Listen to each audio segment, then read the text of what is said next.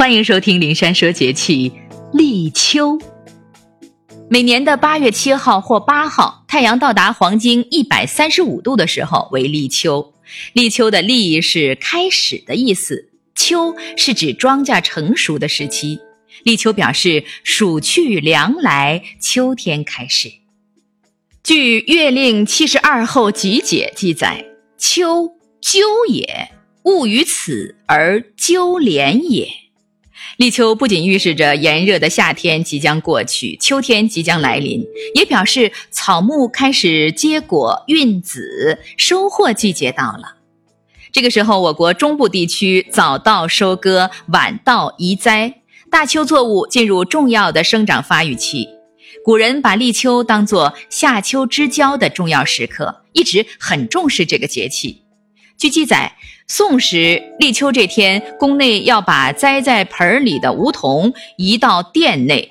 等到立秋时辰一到，太史官便高声奏道：“秋来了！”奏毕，梧桐应声落下一两片叶子，以喻报秋之意。古代立秋分为三候：初候凉风至。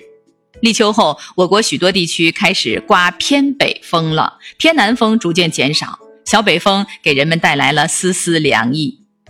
二后白露降，由于白天日照仍然很强烈，夜晚的凉风刮来，形成一定的昼夜温差，空气中的水蒸气清晨在室外植物上凝结成了一颗颗晶莹的露珠。三后寒蝉鸣。这时候的蝉，食物充足，温度适宜，在微风吹动的树枝上得意地鸣叫着，好像告诉人们炎热的夏天过去了。立秋后，虽然一时暑气难消，还有秋老虎的余威，但是天气总的趋势是逐渐凉爽，气温的早晚温差逐渐的明显。在现实当中，秋季开始的划分有几种。在二十四节气中，以四立中的立秋为秋季的开始。在天文学上，根据地球绕太阳的公转轨道，把秋分作为秋季的开始。在气候统计上，因一般以一月为最冷月，七月为最热月，所以三到五月为春季，六到八月为夏季，九到十一月为秋季的开始。在日平均气温上，把连续五天每天日平均气温在小于等于二十二摄氏度、大于等于十度的时候，首日作为秋季开始的日期。而由于我国各地的地理位置的南北差异、地表以及海拔高度的差异太大，不可能都在立秋这一天同时进入秋天。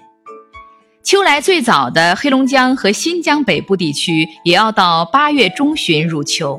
一般年份里，九月上半月，华北开始天高云淡；西南北部秦淮地区在九月中旬方感秋风送爽。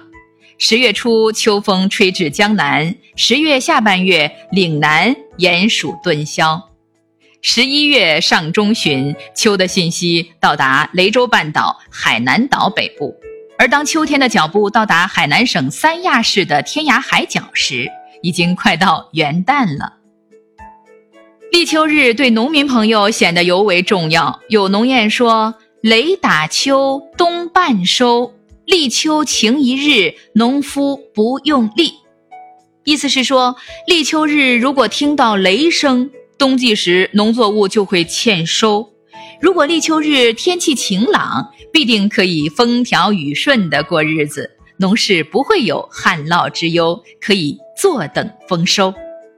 此外，还有七月秋样样收，六月秋样样丢，秋前北风，秋后雨，秋后北风干河底的说法。也就是说，农历七月立秋，五谷可望丰收；如果立秋日在农历六月，则五谷不熟，导致欠收。立秋前刮起北风，立秋后必会下雨；如果立秋后刮北风，则本年冬天可能会发生干旱。在我国封建社会时期，还有立秋迎秋之俗。每到这一天，封建帝王们都亲率文武百官到城郊设坛迎秋。这个时候，也是军士们开始勤操战绩、准备作战的季节。由此可见，立秋日的重要。相传明代时，有一年南京城里许多人害赖痢疮，有人便仿效泸州府崔相公之女石瓜，让赖痢落疤自愈。结果果真如此，以后渐渐形成习俗。每年秋来之时，家家都吃西瓜，谓之啃秋。民国时期出版的《首都志》记载，立秋前一日食西瓜，谓之啃秋，有迎秋之意。后来人们把立秋当天吃西瓜也称之为啃秋。西瓜是从西北传入中原。西北立秋前后，西瓜刚进入采摘期，所以立秋吃西瓜本身就是一种尝鲜。这一风俗约在清代影响南方，立秋、江浙沪等地的西瓜已进入末世。人们对立秋吃西瓜的缘由做出了种种解释。有人说，立秋西瓜可消除暑日积结的淤气；有人说，可以为过冬积聚阳威。而实际上只是北方风俗的影响而已。但有一点应该承认，那就是立秋以后天气逐渐凉爽，西瓜上市量日趋减少。立秋日人们再吃一吃西瓜，也有依依惜别之意。立秋以来，天气逐渐凉爽，各类秋季病开始骚扰人们了。经过长期高温的袭击，人体的免疫力下降，再加上季节交替之时，病菌滋生。老人、小孩等体质较弱者难以适应，而容易感冒发烧。这时候应该注意，夜里不要受凉，尽量少用空调和电扇，注意冷暖变化，以防疾病秋后算账。秋季是感染性疾病的高发期，孩子往往会出现发热症状，有时还会出现脸色苍白、情绪不稳定、恶心、呕吐、腹泻等其他的一些异常表现。由于宝宝个体存在些许差异，发热表现也会有很大的不同。用手触摸四肢及额头，往往会误认为孩子不发烧，最好以触摸胸腹部的感觉为准。有时候孩子可能因感冒而发高烧，而摸上去却感觉冰冷，直到体温逐渐下降以后，手足皮肤才又慢慢热起来。这是一种假冷真热现象，三岁以下的婴幼儿尤为多见。假冷真热的原因主要是小儿，特别是婴幼儿，四肢血量少于内脏，由于供血不足，四肢本身就比成年人容易发凉。不少家长不了解这种情况，一发现小儿四肢发凉，就误认为孩子受寒怕冷，马上用厚衣棉被把孩子紧紧地包裹起来。结果，小儿的体热得不到及时散发，体温会越升越高，甚至发生高热惊厥或中暑现象。家长一定要注意。另外，初秋的夜晚天儿还是比较热的，有的人还是习惯不盖被子。太过贪凉会导致腹泻、头重等。专家提醒说，初秋之际千万要注意，不要贪凉，不要猛吹空调。在树荫下、水亭中、阳台上乘凉的时间不应该过长。睡眠的时候不要开电扇对吹。专家还建议，应该多喝一些生姜红糖水，千万不要快速的喝下大量冷开水或冰镇的饮料。以免雪上加霜。立秋了，年轻人成了咽喉炎发作的主力军，大多是受凉引起的咽部红肿。